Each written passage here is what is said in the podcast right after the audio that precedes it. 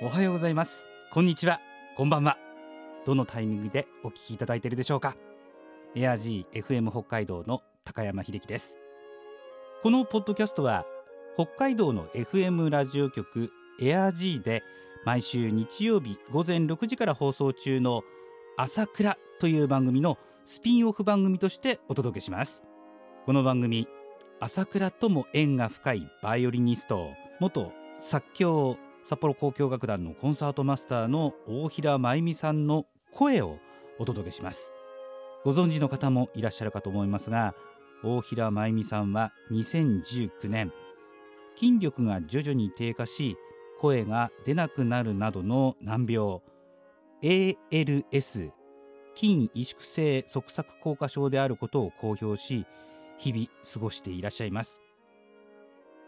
時にパソコンの視線入力で言葉を紡いだり音声装置を使って自分の気持ちを発信していらっしゃいます。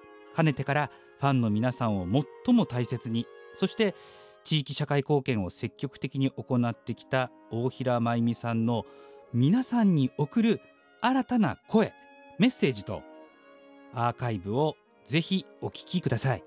それでは全国の大平真由美さんファンに送る朝倉スピンオフポッドキャスト。大平真由美 from my heart をお聞きください。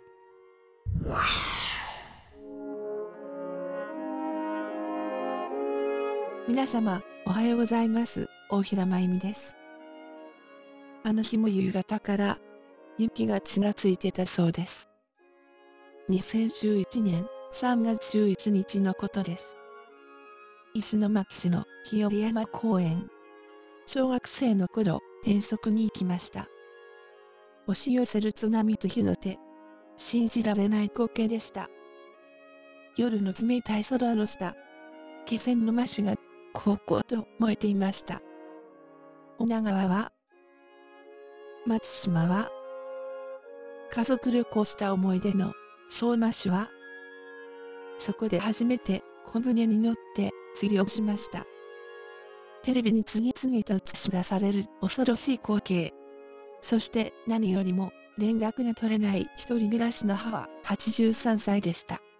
妹家族が近くにいるからきっと一緒に違いないでももし一人で買い物にでも出てたら数日後にやっと無事が分かりました。避難所で一夜を過ごしたそうです。妹からの連絡でした。みんなで母の家に戻り避難生活を送ってるとのことでした。最近ほぼ10年経った2月のある夜大きな余震がありました。日本だけではなく世界のどこかで頻繁に起こる地震地球は生きてるのですね。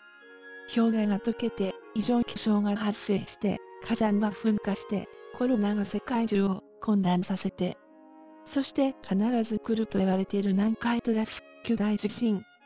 私たちはどこを見て何を考えて生きていけばいいのでしょうか。つい目先のことに気を奪われて暮らしてしまいますが歴史上のたくさんの教訓を忘れずに賢く生きたいものですね。いつも心に音楽を大平真由美でした。最後までお聞きいただいた皆様本当にありがとうございます。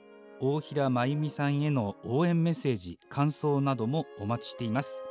メールアドレスは asakura.air-g.co.jp 朝倉 .air-g.co.jp です。